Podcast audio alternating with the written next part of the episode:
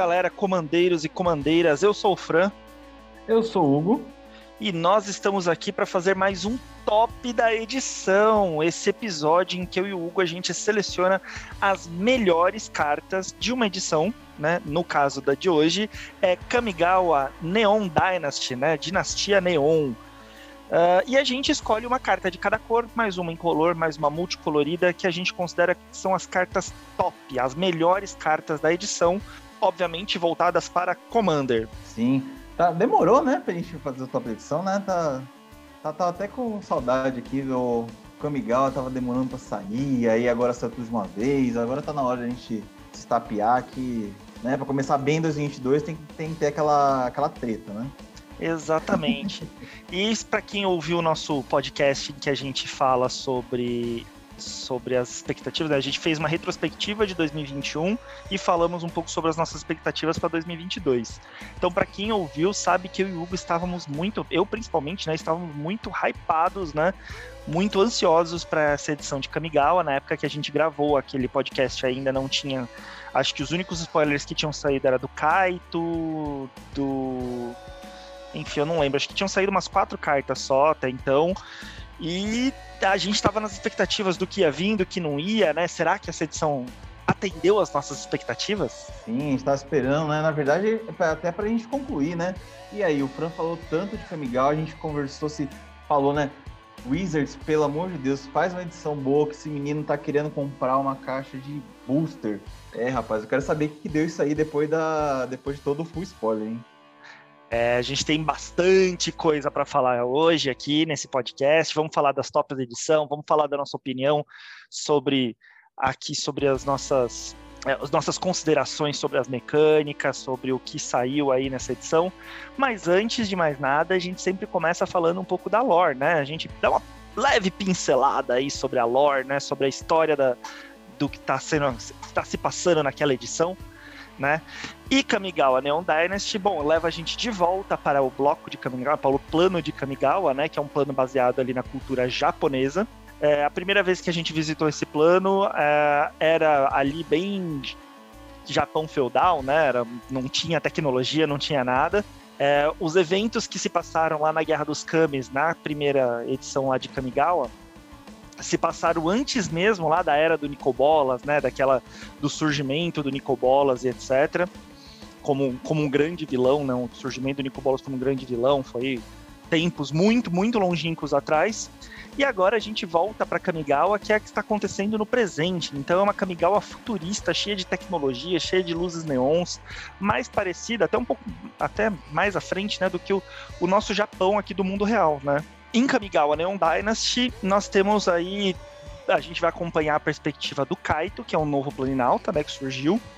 Que basicamente ele era o melhor amigo ali da, da Imperatriz, né? Que simplesmente desapareceu. E ele, como melhor amigo, acabou se envolvendo em altas confusões para tentar encontrar essa melhor amiga dele, trazer de volta, porque Kamigawa estava começando a entrar aí numa guerra civil, né? Já que a Imperatriz saiu, meio que as pessoas ficaram meio cheias de burocracia e tudo mais, e começou a entrar numa guerra civil, as pessoas querendo tomar o poder para si, várias pessoas brigando, disputando aqueles conflitos internos, enfim. E o Kaito, para salvar o amado plano dele e para tentar achar de volta a melhor amiga, uh, ele acabou acendendo a, a centelha dele de planinalta, né? Ele encontrou o Kami da centelha, e esse Kami da centelha acendeu a, a centelha dele com o planinauta, é, porque daí, no fim das contas, a gente descobre que o responsável por, pelo sumiço da Imperatriz era ninguém mais, ninguém menos do que o Tezzeret, né? Aprontando das suas ali. Ele de novo. Ele de novo, exatamente. Enfim, dando um resumo rápido, a gente descobre que, no fim das contas, a Imperatriz é a errante, né? Aquela planinauta que apareceu lá em em Guerra da Centelha, né? A primeira vez que ela apareceu.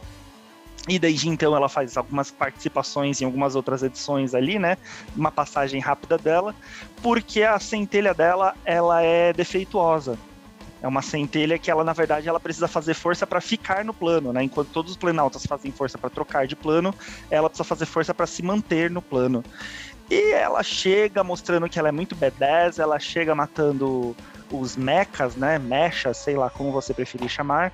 Ela chega cortando mecha no meio, ela é muito B10, ela mostra que ficar pingando de plano em plano fez com que ela aprendesse várias artes diferentes. Os samurais do, de Kamigawa já não são páreo mais para ela, enfim. Altas confusões. Né, pra, nessas meias desse B10 dela aí, né? Ela meteu uma espadada no Jin de Taxias. Ia chegar nessa é. agora. E daí, no fim das contas, a gente descobre que o Tezzeret está trabalhando lá com o Jin de Taxias, que, para quem não sabe, é um dos grandes pretores, um dos grandes líderes dos Firexianos. Ah, para quem não sabe quem são os Firexianos, a gente tem um podcast explicando sobre a raça dos Firexianos, explicando um pouquinho sobre isso. Não vamos abranger muito, mas eles são os grandes próximos, os próximos grandes vilões, né, aí da Lord Magic. E, enfim, o, o Jinji Taxias estava lá, ele que estava aprontando tudo, no fim das contas, junto com, com o Tezzeret. Ela chega, dá uma cortada no Gingitaxas no meio, mas não mata ele, né? Infelizmente. Ela, enfim, ela e o Kaito vão lá, conseguem salvar a guerra civil, né? Acabar com a guerra civil. No fim das contas, ela transporta para outro plano, e o Kaito não sabe mais onde é que ela tá.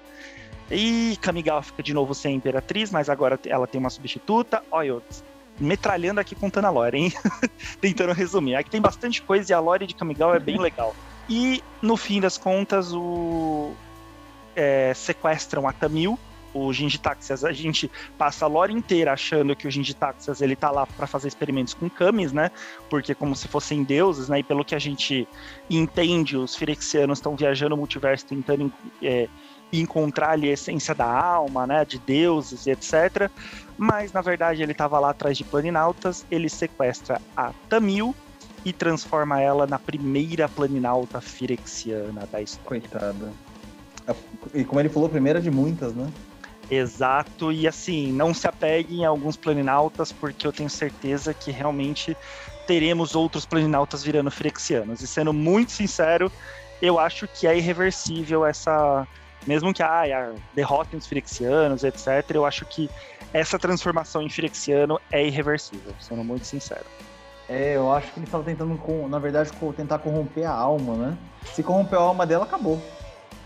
Exato. O maior problema que a gente tinha aí, né, que eles não conseguiam ter planinautas firexianos, é porque quando você transforma ali em firexiano, você corrompe a alma, a pessoa perde a alma e meio que a, a centelha de planinauta está associada à alma, né, de alguma forma. E daí a pessoa deixa de ser planinauta ou morre, enfim. É, foi a primeira vez que eles conseguiram lá fazendo alguns experimentos em camas e com esses, enfim, experimentos que eles têm feito pelo multiverso, eles conseguiram pela primeira vez corromper um, um planinauta com é, com o óleo firexiano, né? Ela se tornou uma firexiana. Então, para mim, gente, para quem gosta de Tamil, eu sinto muito. Eu acho que a Tamil se perdeu para sempre. Eu fiquei triste com isso aí, viu? É, não teremos mais Tamil. É. É, então. E ano que vem, né, para aqueles que não estão sabendo, ano que vem acho que México faz 30 anos, né? Sim. Certeza que vão fazer, ou pode ser ano que vem a conclusão disso tudo, ou pode ser já, já chegando no ápice pro ano, pros anos seguintes finalizar. E aí, como o Fran falou, é, não se apeguem. não se apeguem que vai ter gente indo embora aí. Eu acho que não vai ser a conclusão disso tudo no ano que vem minha opinião. Eu acho que vai ser uma, uma, edição, vai ter alguma edição ali que vai ser tipo como foi A Hora da Devastação, que é aquela edição que tudo dá uma merda gigante e todo mundo volta para casa com o rabinho entre as pernas.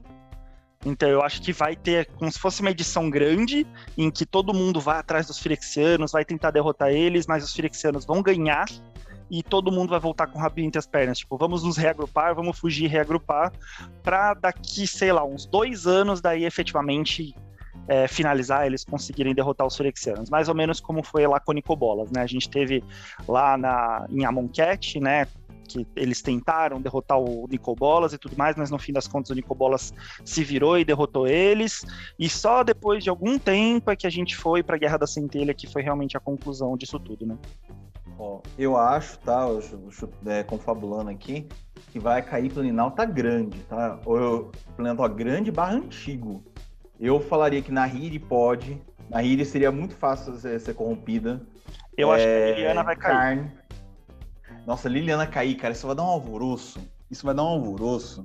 Por mais que ela seja muito queridinha e tudo mais, eu acho que eu sinto que a Wizards meio que já não sabe mais muito como lidar com ela, transformou ela lá na professora Onyx e tudo mais. Eu acho que por uma questão de lore, Liliana vai cair. E ela, ela meio que já deu o que tinha que dar, sabe? Eu adoro, eu sou fã de Liliana, mas eu acho que ela meio que já deu o que tinha que dar, já saiu muita coisa sobre ela, com ela, tá vindo planinautas pretos cada vez mais, eu acho que ela vai cair. E, eu não eu... sei. Eu vou, eu vou, chutar que não, por causa do, da Guerra da Centelha. Que ela vai ter a, o momento dela, sabe? É, então, eu acho que vai ser a redenção dela pelo Guerra da Centelha, né? Que ela foi lá a, uma das vilãs né, de Guerra da Centelha, arrependida, forçada, mas foi vilã. Eu acho que daí agora ela vai ser a redenção dela lutando ao lado dos mocinhos, mas vai morrer como mocinha, sabe? Como uma redenção. Mas enfim, aqui é só especulação, a gente tá só cagando regra. Vamos ver o que vai acontecer, né? Vamos ver se vai ter. Esse ano, na verdade, tem dois blocos que. Eu tenho que pesquisar um pouco melhor, mas estavam falando sobre Flexianos em é, Nova Capena. E provavelmente Dominária vai ter repercussão sobre isso, vai ter alguma história falando que é o que aconteceu, e provavelmente isso pode ser a união de Dominária. É, Esse ano acho que tem coisa ainda pra gente conversar ainda de, de, de Felixia. É, acho que os Ferexianos ainda vão dar bastante as caras esse ano, viu? E acho que os outros pretores vão dar bastante as caras esse ano ainda. É, vamos ver aí o susto. E o principal é, tá todo mundo falando, o que será que aconteceu com o Elashnorn, que parece que a balança de poder entre os pretores virou a favor do Jinji Taxas, parece que ele virou o, o líder agora dos pretores, né, que era Elashnorn, e ninguém sabe se, se de repente ela foi punida, se ela foi morta, tá uma confusãozinha aí entre os pretores também, viu? Vamos esperar para ver.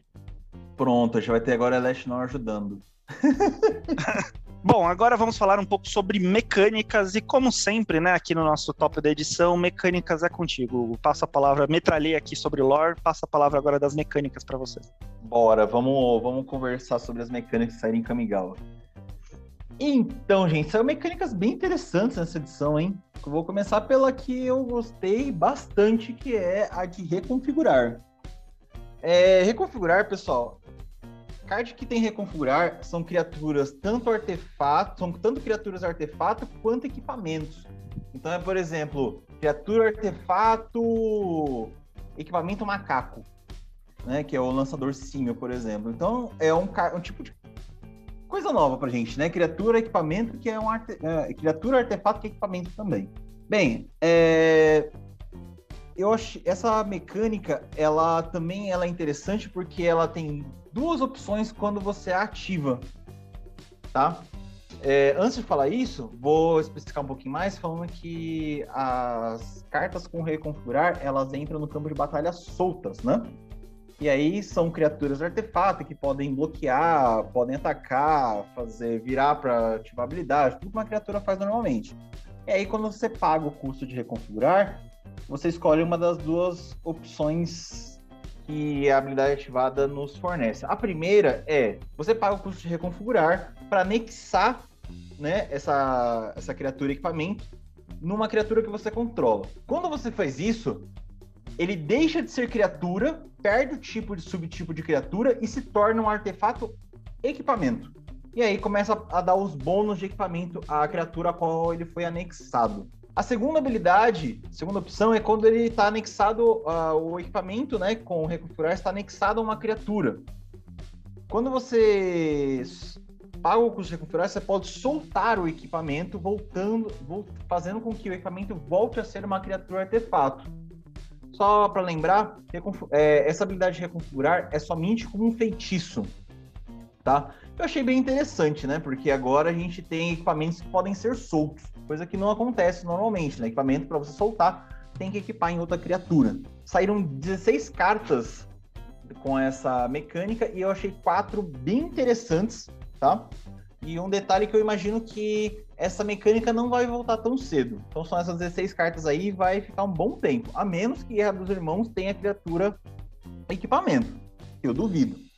Pouco Mas provável. tiver, pouco provável. Outro detalhe dessa mecânica é que se combinada com cartas que anexam equipamentos ou com paladino de aço puro, que faz com que seus, seus equipamentos tenham equipar zero, essa mecânica fica muito forte, tá? Então você não precisa mais pagar o reconfigurar. Se a criatura ganha equipamento, é, equipar zero com paladino, você vai lá equipando nos seus bichos e volta a ser. É, equipando nos seus bichos, ele perde o tipo.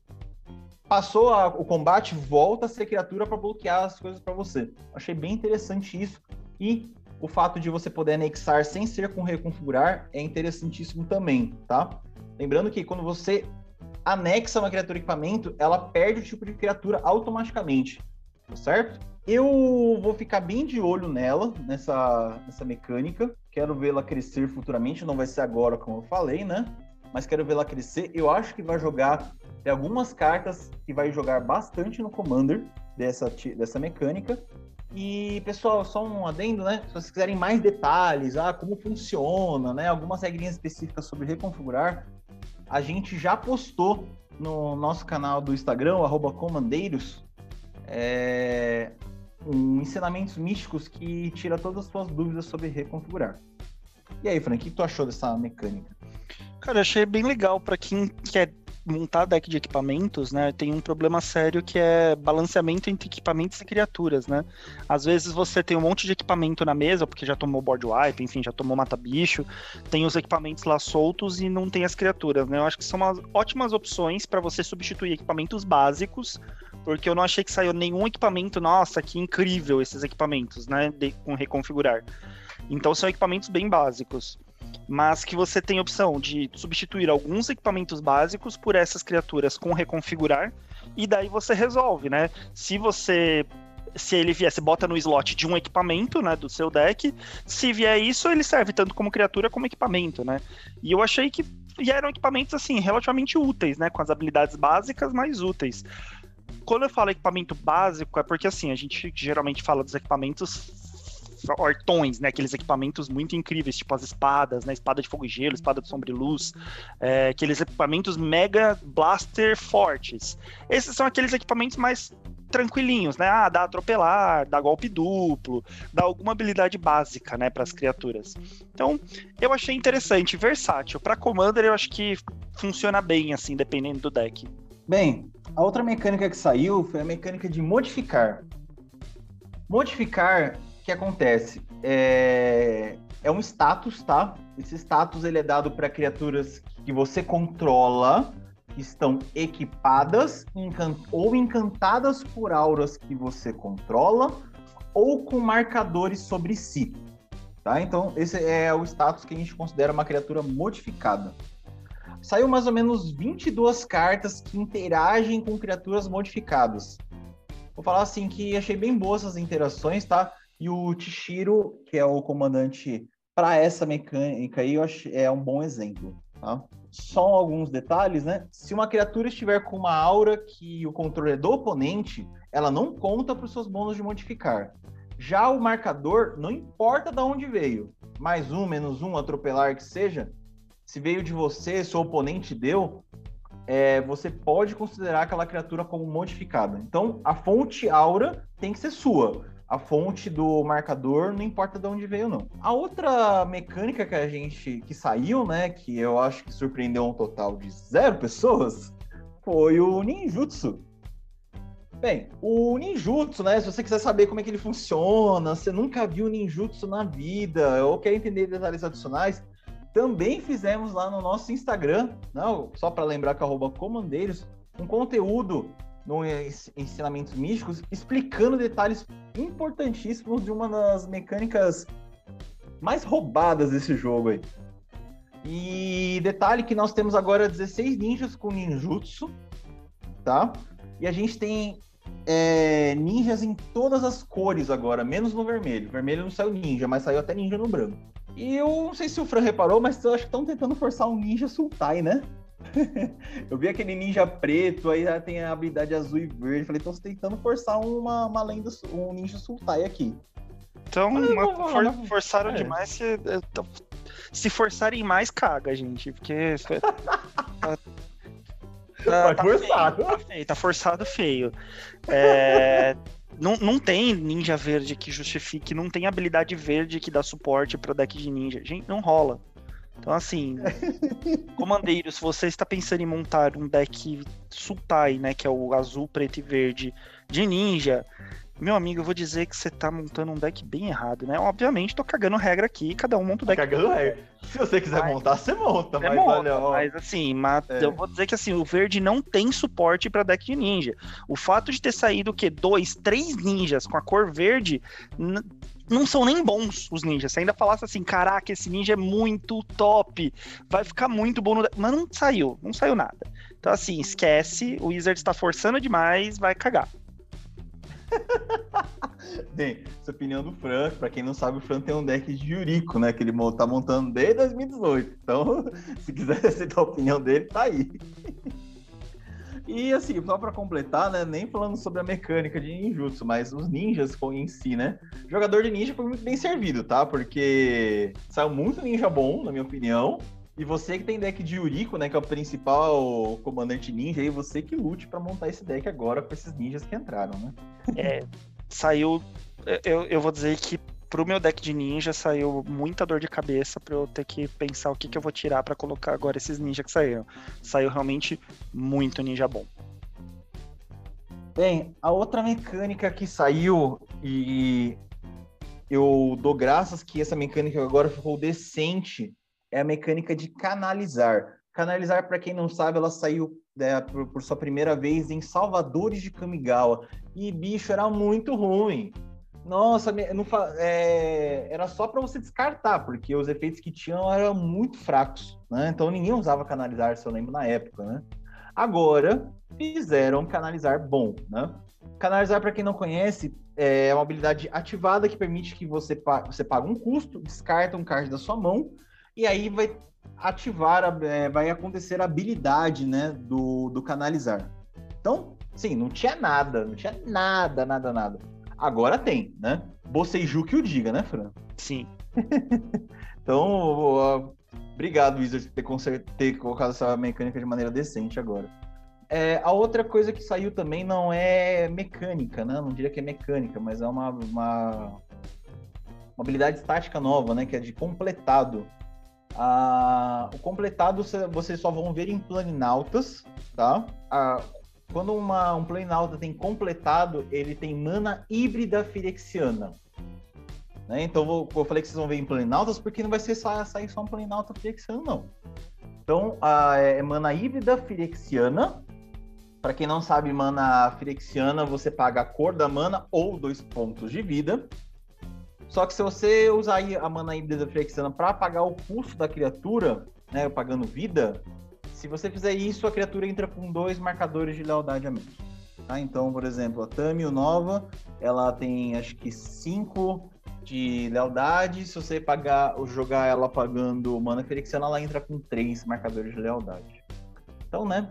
É, eles já deixaram bem explícito que isso veio para ficar. E eu achando que não ia ter mais mana felixiana, né? Tá bom. É, eu, eu que sou. Eu, eu fico acreditando na, na, Eu que fico acreditando na Wizard. Tá eu bom. achei que não também, até porque tiveram que banir muita carta de com mana felixiana, né? Porque causou muitos problemas. Mas aparentemente, a hora que a gente voltar pra Firexia, teremos surra é... com mana felixiana na cara. A, a, gente que lute montando os decks, que vai banir as cartas depois. Bem, acho que é isso das mecânicas que saíram, né? De tudo que saiu de novo aí. Ah, tá esquecendo e... do tipo novo de criatura, né? Opa! Qual que é o tipo novo de criatura, Fran? Piloto, meu amigo. criatura piloto é... que pode, pode tripular veículos como se tivesse poder 2, né? Sim, nós temos um tipo novo de criatura, muito bem lembrado pelo Fran aí, que é o tipo piloto, tá? O tipo piloto, no, é, até agora, tá? Todos os pilotos tinham uma habilidade desencadeada, que a gente viu, né? A grande maioria deles, se eu não estou enganado, acho que só tem um rato que não tem essa habilidade, mas o, a grande maioria dos pilotos podem tripular, né? Tripular, tripular como se tivesse poder de dois ou mais, né? Porque veículos voltou em, em Kamigawa. E aí, Frank, o que, tu achou da, da edição? Bom, então agora é a hora que eu posso falar se eu a, a, a, me apaixonei pela edição ou se eu vou destilar meu hate por ela. Será, será, será? Agora vamos saber, hein, gente. Quem, quem ouviu o podcast é, anterior, vamos ver agora a reação do Fran. Hein? Quem não ouviu, gente, ó, dá um pausezinho aí, ouve o que o Fran, a expectativa do Fran lá, Kami, lá pra Kamigawa e volta para esse episódio. É, vamos lá. Bom, gente, eu tenho, eu, eu vou dizer que eu fiquei com um gosto hum, agridoce na boca. Foi uma relação um pouco de amor e ódio. Eu até conversei um pouco com o Hugo antes. A gente não costuma trocar muita ideia sobre nossas opiniões antes de gravar o podcast, mas sobre Kamigawa eu, eu até conversei um pouco com ele. Eu fiquei com uma relação meio de amor e ódio com a edição. Por quê?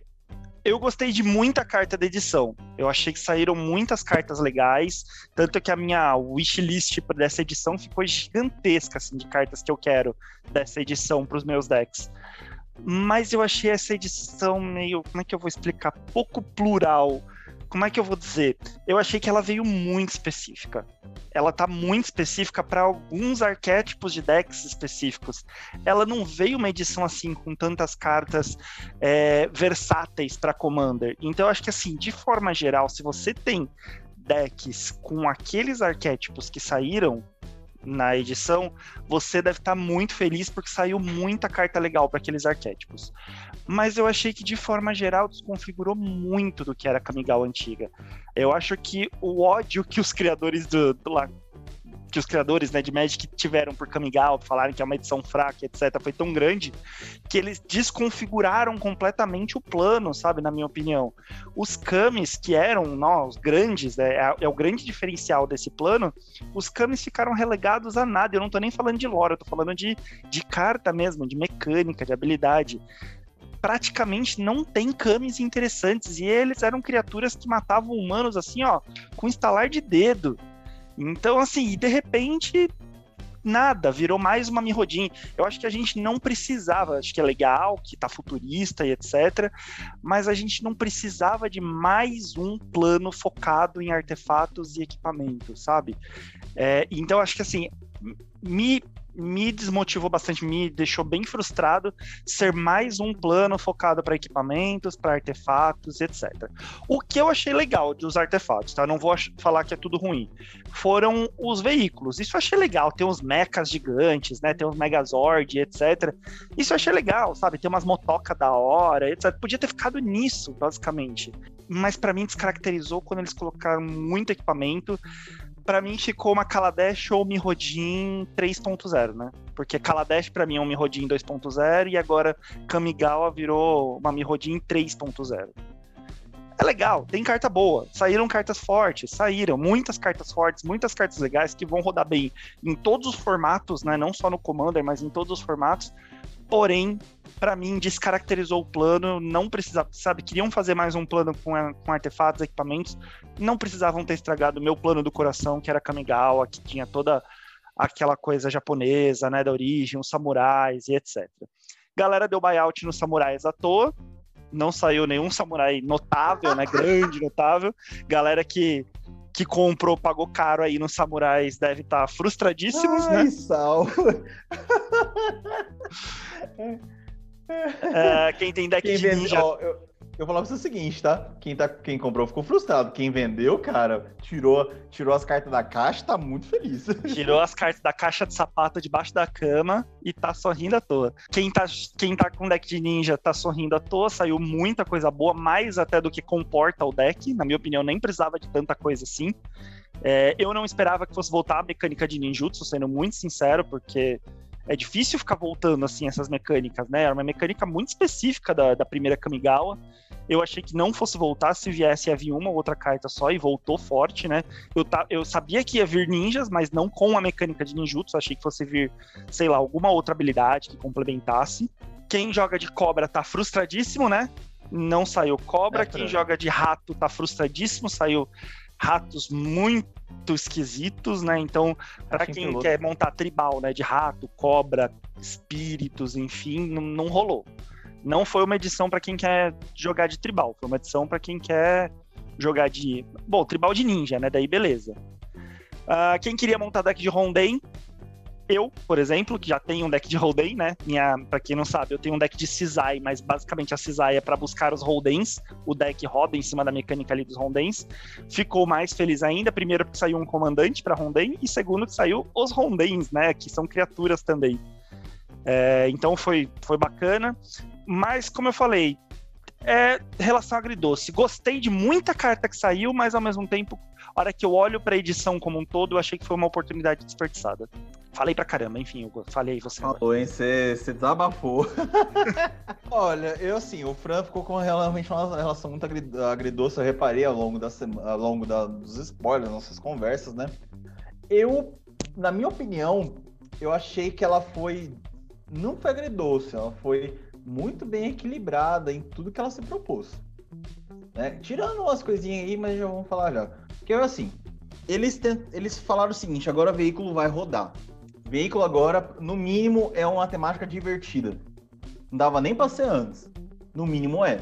Porque eles agora eles, eles consertaram o problema da tripulação, que tripular era sempre alto, tinha que virar muito bicho pequeno. O cara preferia fazer outra coisa, ficar tripulando. Agora, eu acho esse problema, né? Parelho que eu diga, né? Parelho 2 agora, depois de três anos, veio para jogo, né? Três, quatro anos. A galera é... preferia bater com as criaturas em vez de tripular, né?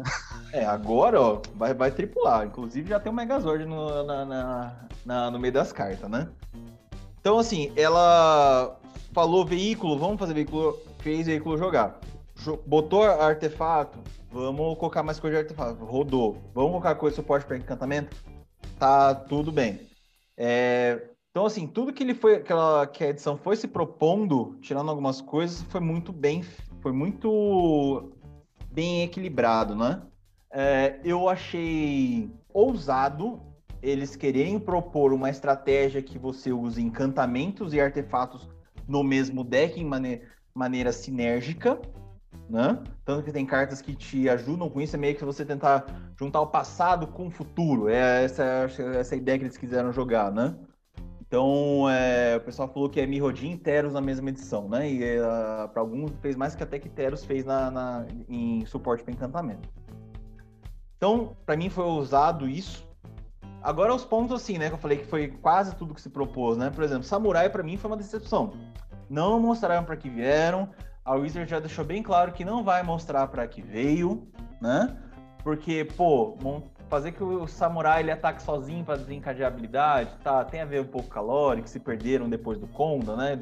Depois de toda o que aconteceu. Sim, mas é, sei lá, né? Eu acho que se per... É, os ninjas, se... os ninjas não, os samurais se perderam na história de Kamigawa e sei lá, né? Tá parecendo o exércitozinho do, dos guardinhas a ah, aí, ó, eu, vou, é. eu vou te dizer, ó, te interrompendo um pouquinho, Hugo. É, não por ser samurai, mas eu achei que as habilidades que vieram, falando assim, esque, esquece o tipo de criatura, esquece a lore. É, as habilidades que vieram dessas criaturas atacando sozinho, eu achei que que foram interessantes. Vieram umas habilidades bem fortes, né? Quando uma criatura ataca sozinha, desencadeia umas habilidades fortes. Vou, vou pegar seu ponto. Eu acho, eu acho que sim, mas assim, é, esse de atacar sozinho, você mata a tribo. Você vai falar, Samurai não é mais tribo. Esquece. Quem comprou esse sal a 100 reais, paciência, a gente não falou pra você comprar, pagar 100 reais não, Foi por isso que eu falei, esquece a parte tribal, né? Vamos pensar é. mecânica por mecânica, vamos colocar num deck de, sei lá, heróico, né? Que a gente tem aquela mecânica de Pode heróico. Ser opção, uma mecânica de heróico. De exaltado, né? Vamos, vamos pensar num deck assim, eu achei que vieram umas habilidades interessantes, assim, com a mecânica. Vou concordar com o Fran, tá? Que Rato e Cobra não tem suporte novo mesmo eles tendo meio que enganado, meio que, vamos dizer, enganado a gente, tendo um hype, porque saiu o, saiu o terreno, que para mim é o segundo melhor terreno do jogo agora para Tribal. Falei, vai sair Tribal. No final das contas, rato e cobra não tem suporte mais. Rato não, não conversa com rato direito, rato motoqueiro. E cobra tá cada um no seu quadrado. Né? Ela fala, não vamos mais ser tribo, cada uma viva a sua vida, né? Então, é, esses três aí meio que ficaram a, a desejar, né? O Rato não sei pra, muito bem para que, que veio. Não veio muito bem para ser piloto, não veio muito bem para ser, ser tribo, né? E era o plano perfeito hum. para eles darem um suporte para tribos de ratos e cobras, né? Inclusive, eu tava, até comentei com o Hugo, eu tava achando que depois que a mudança, principalmente física, né, das cobras de Kamigawa, eu falei assim: ah, agora eles vão fazer a mesma coisa que fizeram hum. com sabujo e cachorro, ou com felinos lá, né? Eles vão sair a errata da, do tipo de criatura que agora Naga também é cobra. E não saiu errata. Eu fiquei surpreso, porque eu achei que real ia sair. Eles estão muito parecidos agora, né? Sim. Fran, só para tirar uma dúvida aqui. É, as cobras agora tão, têm cauda agora, né? Parecem mais as nagas agora por causa do, por causa do que mesmo? elas, na verdade, segundo trechinhos de, de lore que a gente foi vendo, né, de conhecer o plano e, e das sagas, Uh, ninguém sabe ao certo, tá? Porque pensa que milhares de, é, centenas de anos se passaram, né? Desde a época lá de, de das primeiras Kamigawa. E então muitas informações se perderam, né? Muitas histórias se perderam. Mas pelo que consta, é, parece que os Kamis da floresta, né, expulsaram hum. as, os Orochis, né, da, da, floresta depois da guerra, né, e tudo mais. Eles falaram que não eram mais dignos, etc.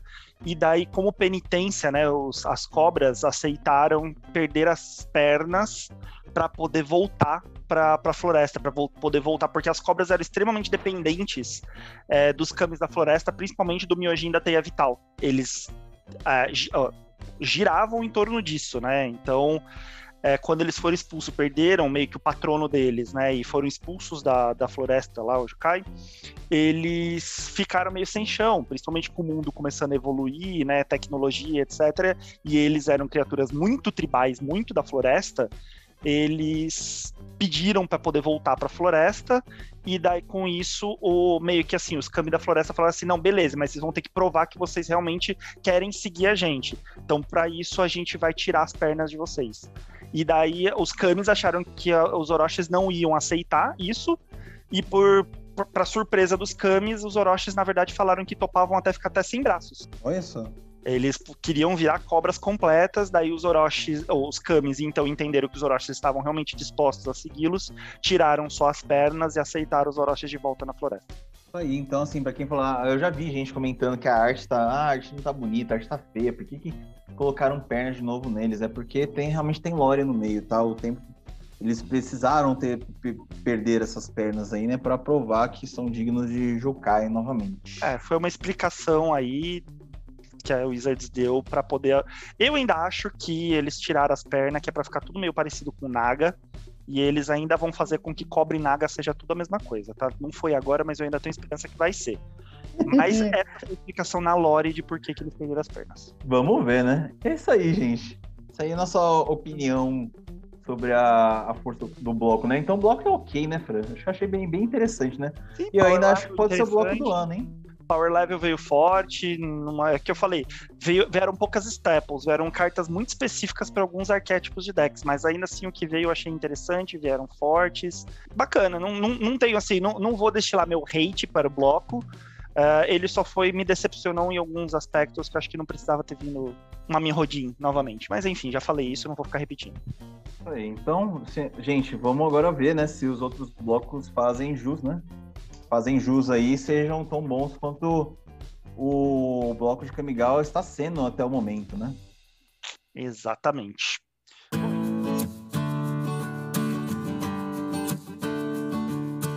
Bom, então vamos entrar aqui no top da edição. Vamos falar aí das seis melhores cartas da edição de Kamigawa Dinastia Neon. Está preparado para isso? Bora, cara, nasci pronto. Então, já que nasceu pronto, então já emenda e manda pra gente qual que é a sua carta incolor top da edição.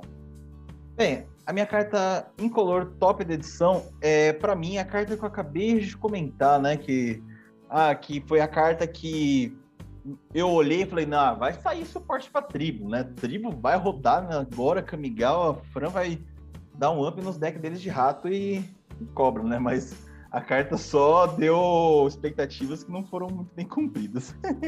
a carta que saiu em color, que me deu, deixou esse hype aí, que eu até falei que para mim é o segundo melhor terreno para tribo no momento, é o Pátio Reservado. Então, assim, o Pátio Reservado, desde o lançamento, lançou, ele é o segundo melhor terreno para tribos. Ele só perde para a Caverna das Almas. Não, agora o território não reivindicado perdeu sua posição de segundo melhor terreno, virou terceiro. Tá? Então, o segundo melhor terreno para tribos é ele. Bem, o pátio reservado, ele é um terreno, né? E quando ele entra em campo de batalha, você escolhe um tipo de criatura. Você vai adicionar uma incolor ou você vai adicionar uma mana de qualquer cor. Essa mana de qualquer cor você vai usar somente para conjurar uma mágica de criatura da tribo escolhida ou ativar uma habilidade de, uma criatura ou um card de criatura do tipo escolhido, tá? Então, ou você vai conjurar, né? habilidades. Eu vou, vou conjurar uma criatura do tipo escolhido ou vai ativar habilidades do tipo de criatura escolhida. Então é isso, gente. É o segundo melhor terreno que, já, que saiu. Ele ajuda muito a equilibrar a cor de mana. E assim, se o seu deck ele tem espaço só para território não reivindicado com esse tipo de terreno que equilibra dessa maneira, né? Você pode retirar o território não reivindicado e colocar o pátio reservado. Se você tem espaço para mais um tipo de terreno tribal, essa carta já é a nova dona do pedaço. Pode colocar ali. Eu vou comprar para os meus decks tribais. Cada deck tribal vai, meu vai ter um pátio reservado. Não, maravilhoso o pátio reservado, eu já quero também para os meus decks. Novamente, né, falando, chovendo numa olhada aí, né, mas falando como é que me sai um terreno tribal, um terreno maravilhoso tribal, numa edição onde não tem força nenhuma para tribo. Deveria ter saído um terreno com força para artefato. Né? E não tipo, foi, bicho? E não foi? Cadê terreno para que ajude artefato e encantamento, né? Bom, enfim, concordo, acho que a sua é muito boa mesmo, Hugo. É, não é a minha, mas pura e simples, poderia ser, mas pura e simplesmente porque eu nem fui olhar os terrenos, tá? É, essa Eita. carta tá na minha wishlist, eu nem fui olhar os terrenos, porque a hora que eu vi os artefatos, eu falei, ah, essa daqui. Então eu nem fui olhar a lista dos terrenos para poder colocar aqui no top da edição. Mas realmente a sua é, para mim, é uma nova staple aí de, de decks tribais, tá? O seu, o, a, já nasceu, né? É aquela carta que já nasceu Staple. Exatamente. Uh, por quê? Porque eu, a hora que eu vi os artefatos, eu vi uma cara que tem. Uma carta que tem cara de combo fedido. que assim. É, vai ser aquela carta chata que vai cair na mesa, você tem que quebrar, porque na certeza, depois dela vem um combo fedido. Que é Caixa de Espelhos. Caixa de Espelhos é um artefato incolor, né? Três manas. E daí ele tem os seguintes efeitos. O primeiro efeito é: a regra das lendas não se aplica para permanentes que você controla. Daí tem um outro efeito: a cada criatura lendária que você controla recebe mais um, mais um. E o último efeito é: cada criatura não ficha que você controla recebe mais um, mais um para cada outra criatura que você controla com o mesmo nome daquela criatura. Cara, isso é muito deck de combo que faz várias cópias do comandante. A gente pega ali, bota esse negócio no deck do Orvar, faz várias cópias dessa bodega aí. E ainda o Orvar fica gigantesco, bate, mata o Orvar controlando. Enfim, não é só pro deck de Orvar. Eu tô falando Orvar porque tem um colega do nosso grupo, não, um amigo do nosso grupo, que tem o deck do Orvar. Então tá fresco na memória. Mas tem muito cara de deck de combo que replica o comandante, faz um monte de cópia ou enfim outras lendas. Existem decks combos, decks chatos é, com lendas que com essa carta vai ficar uh, simplesmente insano, entendeu? É uma carta que vai cair na mesa e vai mudar completamente a dinâmica da partida naquele momento. Na minha opinião, essa carta é extremamente forte. Detesto ela. Detestei essa carta, muito sincero. Mas eu não tinha como não citá-la como sendo a carta top de edição em color, porque ela, quando cai na mesa, muda a dinâmica da partida todo mundo vai se virar pro cara que baixou ela e vai falar assim: beleza, agora a porra ficou séria. Eu achei interessante que eu vi, fui ver os comentários da Liga Magic, né? Um dos comentários aqui é: vai custar caro por causa dos comandeiros. Exatamente. É, então... é assim, é, eu não escolheria ela como minha top de edição, mas eu vou concordar com o Frank que é uma carta roubada, porque. Ah, mas o efeito dela não é roubado. Opa, nas mãos erradas se torna. Cara, deck o que custo é baixo pra baixar. coisa. E o custo é 3, né? É. 3. É, na mão errada faz, faz miséria, né? Os cara, eu já vi outros comentários, os caras brincando aqui. Nossa, já pensou se os caras começarem a fazer cópia de Hagavan?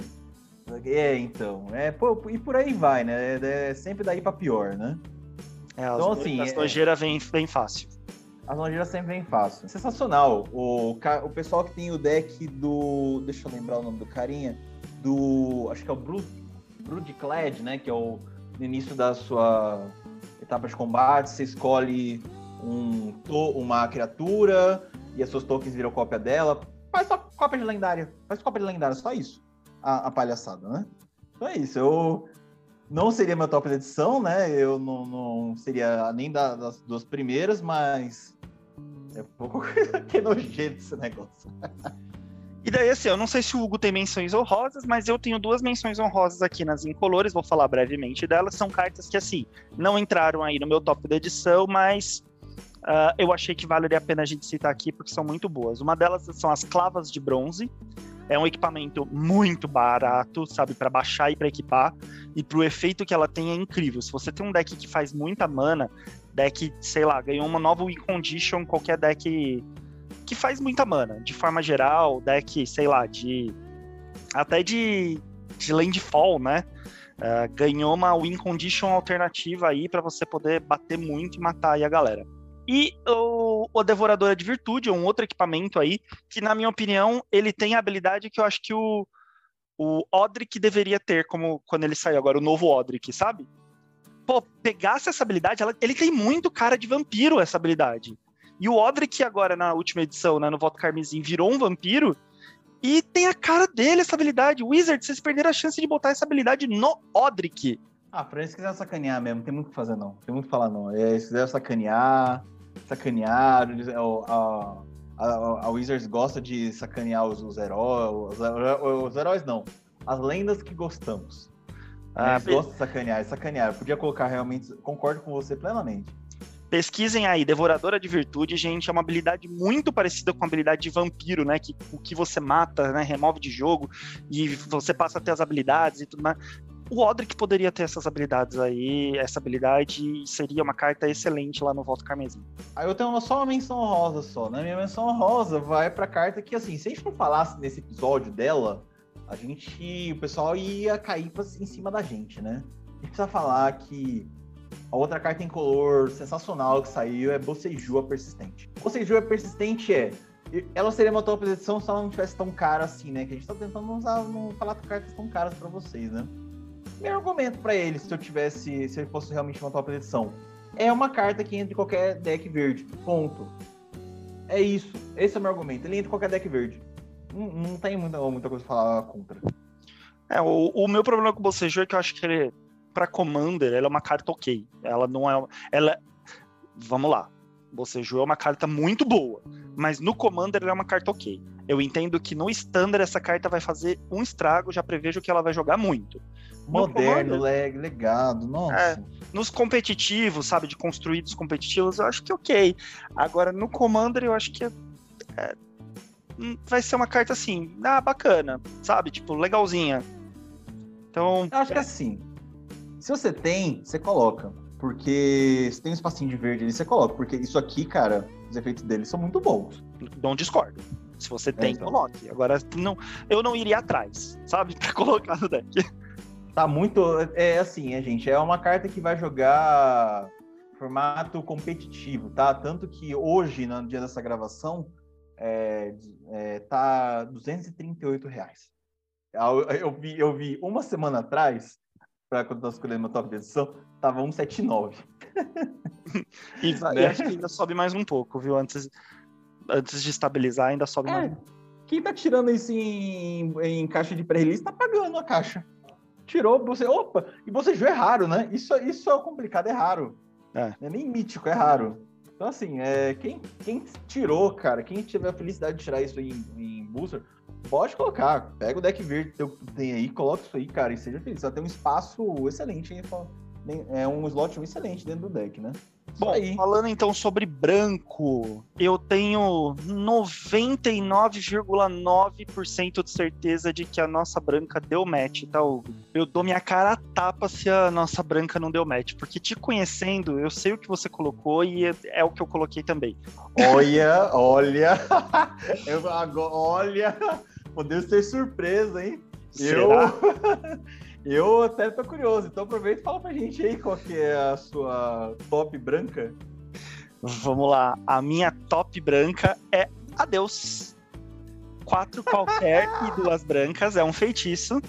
Você escolhe um ou mais. Exile todos os artefatos, exile todas as criaturas, exile todos os encantamentos ou exile todos os cemitérios. Você pode fazer os quatro efeitos, dois deles, três, enfim, quantos você quiser evicção impiedosa somente no branco. E que remove cemitério. Em vez de remover planinautas, né, remove os cemitérios. E é maravilhosa, gente. É uma carta. É, evicção impiedosa, todo deck que tem preto e branco usa evicção impiedosa como uma remoção. Ela salva a vida. Não estamos falando de destruição, não, gente. Estamos falando de remoção. Então, se você tem lá as criaturas indestrutível, tchau. Adeus. É como, como. Você já joga essa carta falando assim, adeus. é o nome dela, tá perfeito. Então não, não tenho o que falar, é, porque assim, se a evicção impiedosa não joga mais. É evicção impiedosa, né? A preta e branca que faz isso, né, Hugo? Isso. Se a evicção impiedosa só não joga mais no Commander porque ela é preta e branca. Então não, nem todos os decks têm essa combinação de cor. Agora, qualquer deck com branco vai usar a Deus a partir de agora. Qualquer deck com branco vai usar a Deus repetindo só para fixar aí na cabeça de vocês, porque essa carta é versátil. E ah, mas meu deck é um deck cheio de criatura, eu vou dar a Vicção Impiedosa? Sim, porque você limpa os equipamentos, os artefatos do oponente, você tá sofrendo com, com aquele carinha que, que fica trazendo coisa do cemitério, você remove o cemitério dele. Ou se você tá se o oponente fez mais criatura que você ou criaturas mais perigosas, você dá em criatura mesmo. E você pode fazer uma limpeza de mesa, vamos recomeçar o jogo só com os terrenos, galera sabe? Então, eu acho que essa carta é fortíssima, na minha opinião, até é uma das melhores cartas até de todas as de todas as cores, né? Se a gente fosse elencar qual é a melhor carta aí de todas as cores na edição, é, não sei se ela ficaria em primeiro, mas ficaria entre as primeiras para Commander. Eu acho ela fortíssima e eu tenho certeza que é a sua também, eu vou falar a verdade. Olha, eu vou falar para você que eu escolheria ela como minha top de edição. Mas eu tô tentando fazer um negócio com branco, que é não escolher top, top edição branco, mas board wipe. Né? Porque se eu ficar escolhendo toda hora board wipe, falar, ah, é claro que o Hugo vai falar que é board wipe, ele só fala board wipe. então não, não, mas esse é tomar um tapa. O board wipe é que vai jogar em tudo quanto é deck, Hugo. Não faz sentido ele ficar de fora. Ó, estamos encerrando esse podcast a partir de agora, tá encerrando permanentemente, não teremos mais episódios. Ó, eu, assim, eu não tiro uma palavra do que o Fernando falou. Esse seria o meu roteiro se eu tivesse escolhido a Deus. Eu só não escolhi a Deus porque eu falei, vamos tentar achar coisas no branco que não seja matar coisa. porque senão eu só vou falar matar coisa até o final do ano, né? Vamos ser um pouquinho diferente. E aí, vendo isso, o meu top de edição foi outra carta que eu olhei assim e falei, putz, essa carta aqui ela pode ver muito jogo daqui para frente, que é a reconfiguração veloz, né? Reconfiguração veloz, ele é um encantamento que é uma branca, uma aura, tem flash, né? Então você pode jogar em velocidade eh, de mágica instantânea, e aí você encanta uma criatura ou um veículo a Permanente Encantada é um veículo artefato com é, tripular 5 e perde todos os outros tipos de carta, né? Então ele só volta a ser criatura se for tripulado, caso seja uma criatura. Por que, que eu gostei dessa carta, né? Por que, que eu falei assim, vou olhar, o que eu olhei a conta dos olhos pode ser, pode ser realmente um top de edição? Essa carta é um excelente exemplo de ataque e defesa na mesma carta. E eu gosto muito desse tipo de coisa. Vocês já viram, eu gosto muito de carta que escolha um. Eu gosto muito de carta que faz duas coisas. Ou pode ser um ataque ou uma defesa, depende do momento do jogo. É, a Deus então, faz quatro coisas, Augusto. é... Se a gente tiver. ai, ai. Esse adeus vai ficar pra história. Voltando aqui. Ai, ai. É, se for usado como defesa, ela pode atrasar demais um oponente. Por exemplo, um deck Voltron, né? Porque todas as cards de. Se for um Voltron, todas as auras de criatura, todos os equipamentos se soltam. A aura que solta de criatura vai pro cemitério. Né? Vai dificultar muito o jogo do cara.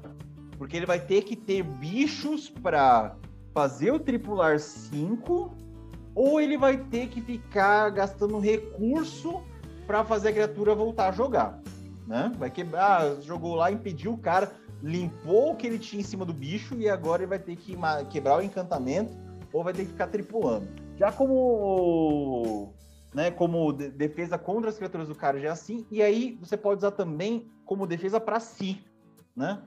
É, eu vou dizer, vou melhorar aqui. Vou dizer que pro oponente é como se fosse um ataque, né? Você tá atacando a criatura dele, zoando ela. Para você é uma defesa, né? Para suas criaturas. Como assim se eu, eu vou usar as minhas criaturas azul?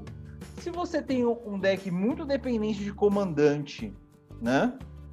E o deck fica muito vulnerável sem ele, e esse comandante não precisa ficar atacando, por exemplo, deck de arcades, deck da NAs, deck do Kikar, sempre precisa ficar atacando com eles. Eles têm que estar na mesa para fazer o que precisa ser feito. E aí o, todos os oponentes vêm e vai ver que, se, que você tá vulnerável, é, que seu deck é vulnerável, vai tentar matar esse negócio aí, ficar gastando. E aí vai usando matar bicho e tal, e é problemático para você. Se você usa o de configuração veloz no seu comandante, transforma ele no artefato, veículo, né? E mata bicho, bounce de bicho já não afeta mais ele, incluindo board wipe, tá? Se o nosso amigo Frank der um adeus e falar criatura, seu comandante não vai embora. Seu comandante deixou de ser criatura, né? É, e tem um extra da para combeiro, né? Nós temos combeiros ouvindo a gente. A gente sabe que nós, vocês existem, vocês estão aqui ouvindo a gente. Você dá para combar usando esse encantamento com criaturas, como exemplo, o druida, o druida devotado. Coloca em cima do druida devotado, vira já uma verde. Para desvirar o druida devotado, tem que colocar um marcador, né? Desvira ele, gera mana verde. Faz isso duas vezes. Bug, ele vai morrer. Não, não vai morrer, porque ele não é mais criatura. Ele é um veículo. Faz isso para mana infinita. Olha só que coisa, né? Então, você pode gerar mana infinita, dá pra fazer descarte infinito, por aí vai. Então, pra combeiro também é uma ótima carta. É por isso que eu escolhi como a top edição. É para eu fugir um pouco de, de, matar coisa, né, global. E aí eu achei essa cartinha achei excelente para deck de Commander. Eu não sei nem como é que eu vou ter forças para terminar esse cast.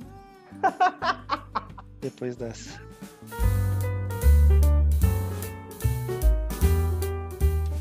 Bom, então depois dessa rasteira aí do Hugo, vamos então para. Tapa na cara. É, vamos então para a cor azul. Hugo, manda aí, qual que é o seu top da edição azul?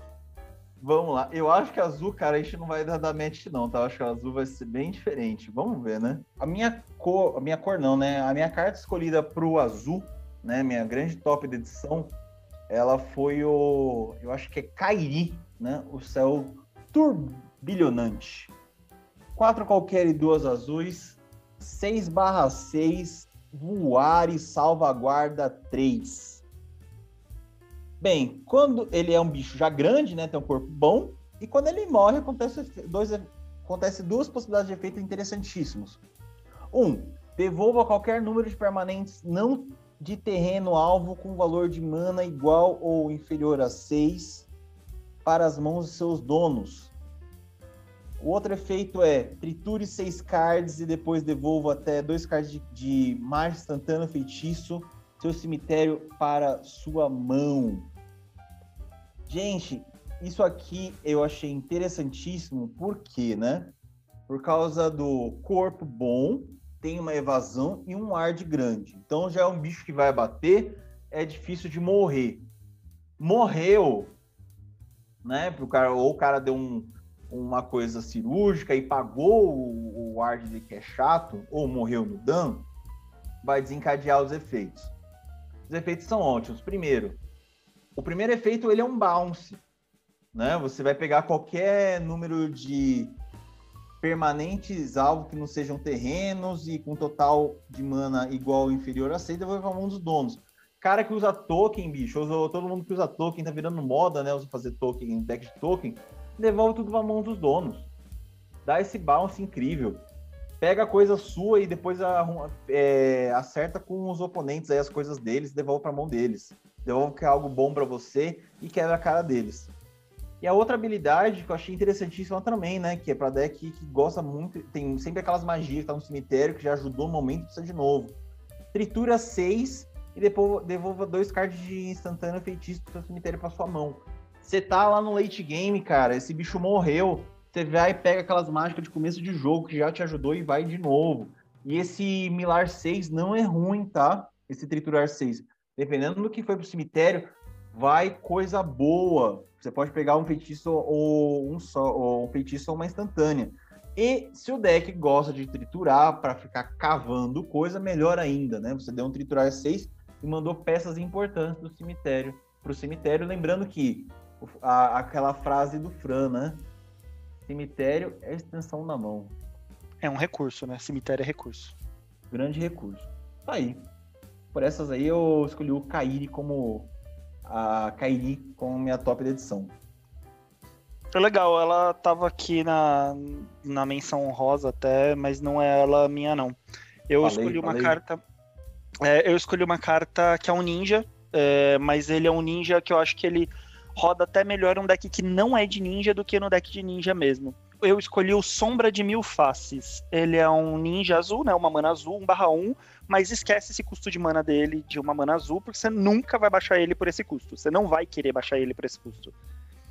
É, se você for baixar ele por esse custo, é porque alguma coisa está muito errada. É, daí ele é um barra 1, voar. Ele tem ninjutsu 4, sendo duas qualquer e duas azuis.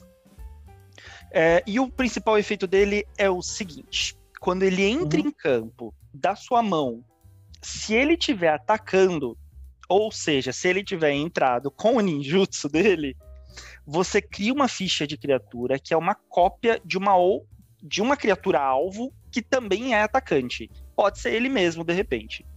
É, e a ficha de criatura entra em jogo atacando.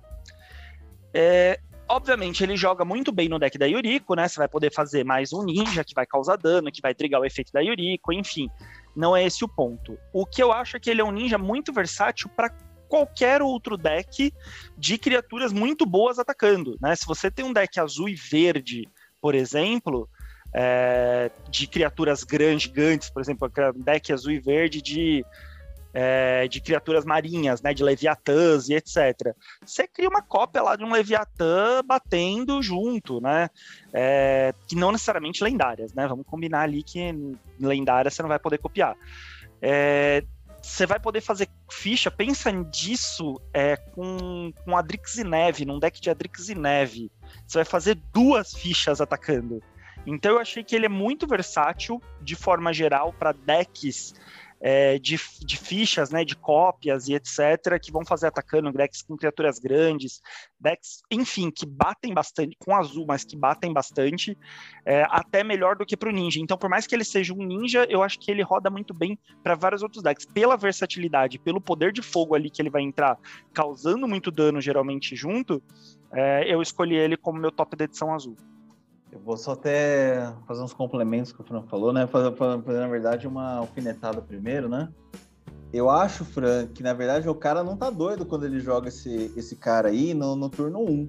Se você tiver um deck da Yuriko, né? O, deck ninja mais conhecido, joga ele no turno 1, ele já tem uma evasão de voar, bate no turno 2, usa a Yuriko, devolve ele pra mão. Turno 4 ele tá de volta com, com o ninjutsu fazendo cópia aí de alguma criatura. E ok, faz eu, sentido. Ah, é, então, é, então, eu acho que tem como ter, acho que não seria tão doido assim. A outra coisa, pessoal, que eu não comentou e é dessa carta, deixa essa carta bem mais interessante, mais interessante ainda do que ela já é, é que a ficha de criatura entra no, no campo de batalha virada atacando. O ninjutsu já aconteceu. Significa que as criaturas não podem mais ser bloqueadas. Né? A criatura que entra com ninjutsu não pode ser bloqueada. O token também não. Exato. Então, se, é, se fez um, um, bichão grande, o bichão grande vai entrar batendo e vai, não pode ser mais ser bloqueado, tá? Acabou. Né? Entra tudo causando dano. Por isso que eu achei ele muito forte. Tudo entra já causando dano, né? Já, já batendo, espancando o oponente. E, o, e só um adendo, eu quero reforçar um ponto, tá? Não é aquelas fichas que você sacrifica no final do combate, tá, gente? É, ou no final do turno. É, você faz uma ficha que é uma cópia de uma criatura atacante. Ponto. Aí. Eu vou falar o seguinte, acho que isso é raro que eu vou falar, hein? Acho que isso é raro, isso vai ser difícil de acontecer. Esse ano provavelmente vai acontecer mais nenhuma vez. Eu vou falar aqui porque é Kamigawa. Eu vou ceder e vou falar que o Fran fez um top edição, fez um top azul melhor que o meu. Essa eu vou ceder. Histórico, gente, histórico. Eu acho que aqui no top da edição a gente teve esse momento de um ou outro cedendo, né, em algum momento. Acho que no máximo umas três vezes, né, Hugo? No máximo. no máximo três vezes. Essa foi a, a, espero que seja a primeira e última do ano. Essa aí eu vou ceder porque Puta merda, vi que carta boa, bicho. Eu, eu, eu devia ter olhado com outros olhos. Ela realmente não ainda só deck de ninja, deck de token, né? Deck de bichão. Nossa, isso aqui vai ser um susto, cara. Entre o bicho virado, é, uma cópia de um bicho. Ah, Jesus. É, é, é, é ela criatura é... atacante alvo. Se uma foi bloqueada, a cópia não é. Nossa. É, não, não precisa, a outra não precisa não ter sido bloqueada, né? Então, sei lá, é, eu acho ela muito é. forte, muito roubada. A cópia já entra espancando, enfim, muito legal. Se você ainda tiver o espelho, você pode até fazer o, a, o negócio dos espelhos que eu falei lá nas incolores. É, você ainda pode fazer até da, da lendária. aí vai. Ah, não tem que falar, não. Essa, essa, essa aí tá certo, essa arrebentou mesmo. Bom, então já que o Hugo esse milagre, né? Vou até colocar na, na edição os anjinhos cantando, né? Oh! eu já vou emendar com a minha preta, tá? É, e na preta eu vou dizer que eu tenho uma menção rosa também, mas vou deixar o Hugo falar dele também, né? Vou falar a minha, vou deixar o Hugo falar dele e depois eu venho com a minha menção rosa. É... Rapaz, peraí, peraí, peraí. Antes de você falar a sua preta. Peraí, peraí que eu tenho menção rosa. Ah, tem menção rosa no Não, azul. Tem. Eu tenho, eu tenho menção rosa no azul. Fale aí. Eu não, eu não falei ela como minha top porque, novamente, preço, tá? Mas ela poderia ser sim minha top da edição, que é o nosso amigo Gingi Taxias, né? O nosso Gingi Taxias que voltou mais uma vez para causar no, no jogo aí, né? Como um dos grandes vilões, né? E aí ele voltou para atrapalhar o, os, os, planos do mundo e fez aquela sacanagem com a nossa amiga nossa amiga Tami. Então, uh, aqui, né, o Ginji tá, minha, tô, minha escolha de menção rosa é o Ginji Taxas, porque, gente, absurdos os efeitos dele, tá? Além de ter sacaneado a história inteira, fez um monte de coitada da minha Tami, cara, é, os efeitos são muito bons, né? É, fizeram, e assim, de propósito, tá? Fizeram nerfado pra ele não se tomar ban. Fran, o Fran já viu a carta já. É, foi um comentário que a gente jogou. É, nerfaram habilidade, as habilidades dele, né? Travaram as habilidades dele para ele não ser banido. Porque senão ele seria banido. Porque é muito forte. Então só Verdade. não foi por causa de preço, mas ele é muito forte. Verdade, ele é bem forte mesmo. E, eu, e a gente comentou, né? Quando saiu o spoiler dele no dia, a gente comentou que ele foi nerfado, claramente nerfado, para não ser banido mesmo não ser banido. Dessa vez teve jogada de cintura aqui da Wizards, parabéns, porque ele ia ser banido. Ia ser aquela carta que você vai comprar, conta o tempo, tomou ban. Bom, muito bem, então vou falar aqui da minha preta, tá? Eu fiquei muito, muito na dúvida. Acho que foi a única que eu fiquei na dúvida aqui de qual que eu, que eu queria colocar as duas, tá? Então, entenda que qualquer uma das duas que eu vou citar, tanto a da menção rosa quanto a dessa, é, eu vou. É, poderia ter sido qualquer uma das duas minha, minha escolha do preto, tá? Ambas são cartas de um estilo que eu gosto muito de jogar, então, é, sei lá, qualquer uma das duas teria sido ótimas. O que me fez escolher é porque eu acho que a outra teria mais chance do Hugo escolher como a top da edição dele. Então, para falar duas diferentes, né, para não dar match entre eu e o Hugo, uh, eu deixei a outra pro Hugo falar. Basicamente é isso. Não que eu Ai, saiba qual é do Hugo, né? Eu não sei qual Ai, é, mas eu achei que a outra tinha mais chances do Hugo falar. Então eu escolhi para ser o meu top da edição preto o Nash, o herdeiro da, da Sábia da Lua. Uma qualquer e duas pretas. Ele é mais um ninja, né? Falando aqui de mais um ninja. Ele é um rato ninja. Um dos poucos ratos que eu achei bom nessa edição. Ele tem o Ninjutsu 4, né? 3 qualquer e uma preta. Ele é 3 2 para uma criaturinha que é um catarrentinho que não faz nada direito na lore, eu achei uma carta bem forte, viu? Mas vamos lá, qual que é o efeito dele? Né? Além do ninjutsu, qual que é o efeito dele? Toda vez que o Nash causar dano de combate a um jogador, exile o card do topo do Grimório de cada jogador. Então não é só do que tomou o dano, tá? Todo mundo entra na dança. E até o final do turno, você pode jogar um daqueles cards, um só. Se você jogar uma, um card mágica dessa forma, pague uma quantidade de pontos de vida igual ao valor de mana dela, em vez de pagar seu custo de mana. Então, ou seja, você ganha uma free spell. Free entre aspas, né? Você paga a sua vida. É, a gente sempre fala, né? Vida é recurso, ainda mais no comando que você tem 40 de vida inicial. Essa carta aí entrando no turno 4 é, batendo, já removendo o topo, e você podendo fazer uma carta gigantesca que de repente está no topo dos seus oponentes, é, sem ter mana para aquilo, poder fazer ali com é, com seus pontos de vida é maravilhoso, gente. E essa carta de verdade não entra só, mais uma vez, eu colocando aqui o ninja, que não entra só num deck de ninja. Essa carta entra lindamente em qualquer deck preto. Então ela entra muito bem naquele deckzinho da Salgueirumbra, que é preto e verde. Ela entra muito bem no meu deck do Karlov, que é preto e branco.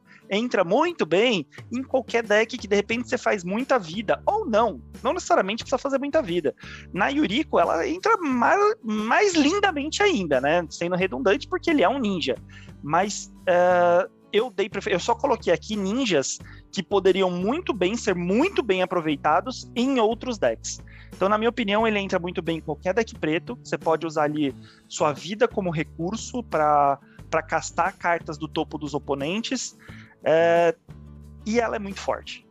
É, não, não tenho o que dizer. Você pega o oponente de surpresa, colocando ela na mesa, né? Ele não vai nem diferente de outras criaturas que têm efeitos parecidos, né, que o oponente vai querer bloquear, né, para não deixar causar o dano, ele você vai pegar de surpresa. Ele você vai bater com uma outra coisinha, dar o ninjutsu, o oponente vai tomar ali, que ele não vai mais poder voltar atrás, né? E você vai remover do topo de todo mundo, escolhe o que você quer, paga a vida e casta. É, rapaz, eu quero saber muito bem qual que é o seu sua menção rosa aí, porque é, eu já sabia que a gente ia dar match nessa, né, no preto e deu match mesmo.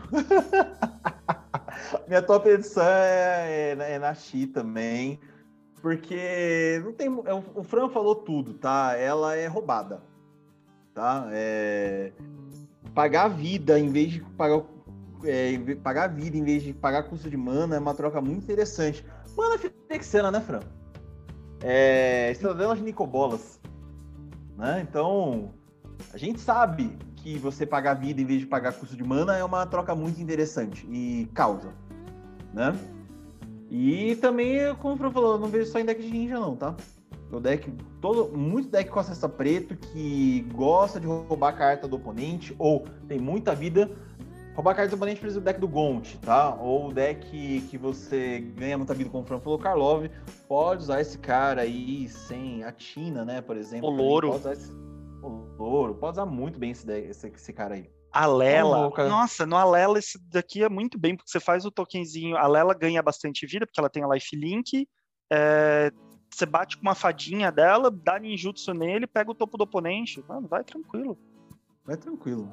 Então, assim, é, foi, esse foi o cara do, da, do preto que falei, putz, parabéns, parabéns, mano. Fizeram um ninja que vai dar dor de cabeça. Pode ser uma vez só? Pode ser uma vez só, mas uma vez só, dependendo do que ele pegar do topo de todo mundo. Nossa, Deus me livre. Pode ser doído. Imagina, num turno 4, se você der sorte, pegar um Eldrazi do oponente, botar na mesa no turno 4 um Eldrazi do oponente. Daí o oponente vai ter que saber com o que, que ele vai lidar. Se ele vai lidar com o Eldrazi ou com o Nash, que você vai continuar pegando coisa do topo. É, e aí, por exemplo, se for o Lamog, o Lamog tem feito no cast, né? Putz, ah, perdeu 10 de vida, beleza. Mas se for o Lamog a fome interminável, que acho que é o no segundo, você vai exilar dos permanentes do cara. No turno 4. Se você for, se você for filha da mãe, tu vai exilar dois terrenos do cara. Você quebrou o cara no meio. É, Dependendo do é. topo do oponente, a coisa pode ficar bem feia, viu? Bem feia. Bom, Uh, minha menção honrosa, então, já eu imaginei que você fosse para outra, para essa outra, mas já que você não foi, então minha menção honrosa, que me deixou muito na dúvida, é a reencarnação do Kokusho, é o Junji. é, ele tem umas mecânicas também muito fortes. O Junji, quando morre, você pega uma criatura do cemitério de qualquer jogador e bota em jogo. Eu achei ele muito bom também, tanto que tá relativamente carinho aí, né? O preço dele tá, tá altinho aí porque eu achei que ele é muito bom também, merecia ser minimamente citado aqui. Poderia ser meu top da edição, não foi por causa do Nash, mas ele é muito forte. Vou concordar com o Fran, né? O Junji também foi, acho que é Junji, o, o meu top da edição, o meu menção rosa, mas também eu vou falar outras duas, tá? Porque é bem interessante se explorarem também depois. Transferência de alma, interessantíssimo, carta com duas opções muito interessantes, e barganha do justiceiro então essas duas cartinhas aqui, eu, vocês jogadores aí estão de preto, deem uma olhadinha nessas duas aí, que pode ser bem interessante para os seus decks. Transferência de alma está na minha wishlist também. Aí. E qual é a sua carta. vermelha, Hugo? O que, que você tá trazendo pra gente de top edição vermelha? Cara, só para lembrar os nossos amigos aí, nossos amigos ouvintes, o top de edição, quando a gente não não vai falar de Commander, né? A gente não vai ter análise de deck de Commander de Kamigawa, no, no caso. A gente coloca o, as cartas que saírem Commander dentro do, do top de edição, tá? Por isso meu branco foi uma carta de Commander, inclusive, né?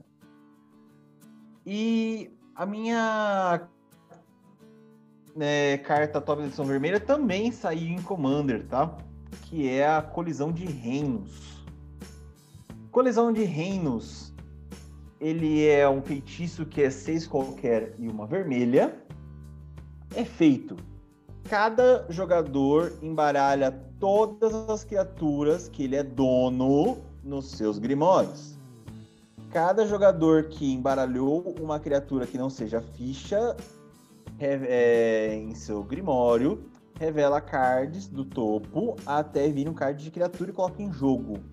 O resto vai ser colocado em ordem aleatória no fundo e é isso. Por que, que eu escolhi isso como top da edição? Ah, você falou assim que no, você não queria escolher board wipe na, na, nos top, né? Não, não queria escolher no branco. Mas no vermelho tem que falar. Porque, assim, finalmente chegou um board wipe vermelho que não seja ato blasfemo, né? Que inclusive já foi top de edição nossa, acho que foi do primeiro, se não estou enganado e não tem que pagar X. Ou é. Por quê? Board wipe vermelho é ato blasfemo ou qualquer coisa que paga X para dar X de dano. Isso é board wipe. Né? Ou hora da, hora da devastação. Ou piroclasma é para tirar tokenzinho. Ou piroclasma é para tirar token, tokenzinho. Quer dizer, dano, né? Sempre dano, sempre dano. Mas se o cara tem criatura indestrutível. Ah, hora da devastação tira, mas dependendo do, do dano não tira. É, se o cara tiver criatura indestrutível ou proteção à cor, pô, você chora. Né? Os caras têm uma criatura proteção contra vermelho, chora, porque não, o dano não pega, né? Então, assim, vai resolver. É, colisão de reinos resolve essas criaturas problemáticas para o vermelho. E sete manas, para mim, é um preço justíssimo para limpar uma mesa problemática. E esse drawback aí de colocar uma criatura em jogo não pode ser não tão ruim, tá? Porque é uma, o cara vai embaralhar, o cara pode pegar um bicho 1 barra 1 e colocar de volta. Né? O bicho barra 1, vanilla, problema dele, né? Ou pode vir um bichão, mas aí é aí é a embaralhar que, que diga, é a sorte também, né? Mas eu não acho tão ruim não esse drawback, não. E detalhe, né? Seu oponente só embaralhou tokens, né? O cara do deck de ficha, o cara não tem nenhuma criatura, mas tem um monte de ficha, ele não vai revelar caixa do topo e não vai colocar criatura nenhuma. Você limpou a mesa dele e ele, e ele vai chorar, tá? Eu achei uma opinião, uma opinião não, achei uma opção interessante, né? É, para Dex Voltron, porque tem esse problema, né, de você ficar ter um monte de criatura do, do lado dos outros e uma só na sua. Eu achei uma opção interessante também se você tem decks de Polymorph, né? Você vai embaralhar e vai provavelmente vai cair um bichão aí na, na mesa, né? Que o cara do Voltron, só, o cara do, do Polymorph tem bicho grande dentro do deck, né? Aí, é, por essas e outras eu escolhi Colisão dos Reinos. É mais uma que a gente deu match, Hugo. Então, vou nem. Você falou muita coisa dela, tipo, para mim eu não mudo o discurso em nada do que você falou. Só vou acrescentar que eu acho alguns decks que eu acho que rodam muito bem, como o Hugo já falou. Eu acho que decks de certa forma, até de anjo, né? Que você faz tokens de anjo, não necessariamente tão fortes, né? Eu sei que token de anjo em geral é 4-4 voar, né? Mas de, ainda assim, é, você consegue tirar de repente algumas criaturas menores para botar uns anjos fortes na mesa, né? Que tá no seu deck. É, o deck da Calha, né? Calha The Vast. Você pode, sei lá, ter algumas Nossa, coisas menores na bom. mesa, tirar tudo e botar uns demônios, uns dragão e uns anjos gigantes na mesa. É, o seu deck vai ser montado para se precaver, né? Para a hora que você dá essa mágica. Então, eu acho muito bom. Vermelho tem poucas coisas assim que, que limpa a mesa de forma eficiente, assim, de criaturas, né? Sem secundando. Então, eu achei que essa carta ela veio, ela é diferente. Então, é, não é nem que ela é a mais forte, mas ela é a mais, uma das mais diferentes que a gente teve aí pro vermelho nos últimos tempos, né? Então, achei que era justo colocar ela como top da edição também. Sim. É, assim, gente, é, é um board wipe que te dá, um, te dá uma te dá um alento, né? Tipo, ah, eu tinha 10 criaturas aqui, eu vou ter que dar um board wipe desse, vai voltar, pelo menos volta uma, né? E dependendo da uma que voltar, porra, ah, se o seu deck for polimorfo, oh, caiu uma vacina. Ah, seu deck é de bichão, oh, caiu um Vorinclex. E os caras que chorem, né? É, é, muito mais fácil. O seu deck, como o falou, vai ser preparado para isso. É muito mais fácil você dar bom do que os oponentes. É, e daí, só como menção honrosa, né? É, é, é, o, é o único. É a única coisa com, com reconfigurar que eu coloquei aqui é as lâminas do lagarto. É, novamente é o que eu falei, eu achei que nada com reconfigurar veio um equipamento, nossa, que equipamento incrível, mas vieram habilidades básicas muito legais e, obviamente, das habilidades básicas, uma das melhores, na minha opinião, é golpe duplo. É uma habilidade incrível. É, e a gente, essa lâmina do lagarto aí dá golpe duplo, né? Então, além de ser uma criatura que tem golpe duplo se tiver na mesa, ela dá ainda o golpe duplo para criatura equipada. Então, se você usa de repente Jorra Fogo, acho que ela pode ser num deck que tenha vermelho, acho que ela pode ser uma boa substituta aí para um Jorra Fogo, né? Então por isso que eu coloquei como menção honrosa. Sim, acho que muito deck com Jorra Fogo só tem espaço para ele, vai aposentar o Jorra, Jorra Fogo, tem acesso vermelho, né? Colocar esse equipamento novo. A minha menção honrosa, ela é a Fábula do Quebrador de Espelhos. Mais um copy do vermelho, um copy bom, né? E o... Assim, é uma versão barata, né? Uma versão budget aí de outros que nós temos, como Kiki de Ki, por exemplo, né? Uhum. Então, dá uma, dá uma boa. Eu acho que é uma boa para quem tá precisando aí de um copy Fábula do Quebrador de Espelho.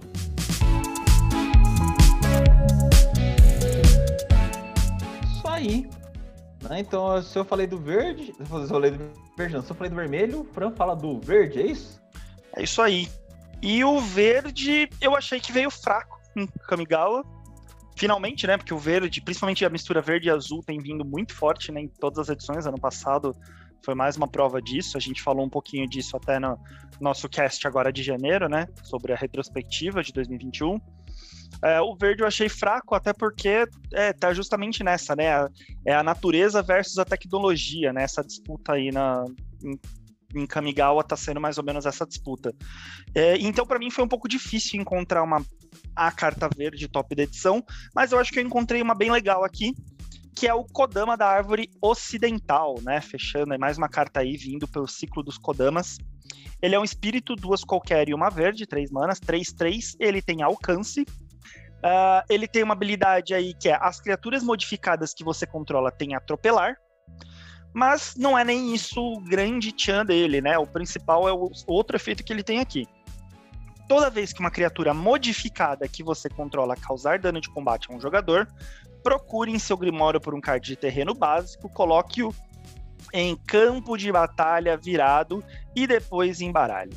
Então ele é um excelente, ótimo buscador né, de terreno, um ótimo ramp contínuo, né, o tempo todo. Qualquer criatura modificada que você controle, além dele dar atropelar, né, para as criaturas modificadas aí que você controla, e qualquer marcadorzinho já transforma a criatura modificada. Tem muito deck que vai fazer isso, ver muita mesa. Ele ainda vai limpando os terrenos do deck. Ai, eu não preciso mais de terreno. Não tem problema que você não precisa mais de terreno. Limpa os terrenos do seu deck, coloca em jogo ainda por cima, não é nem para mão, vai para jogo é, para que o, draw do seu turno você compre uma carta boa e não um terreno, né?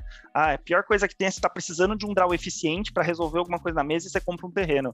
Limpando os terrenos do deck, você reduz, né, essa chance. Então eu acho que ele é excelente, é uma carta muito versátil, vai ver muita mesa em muito deck.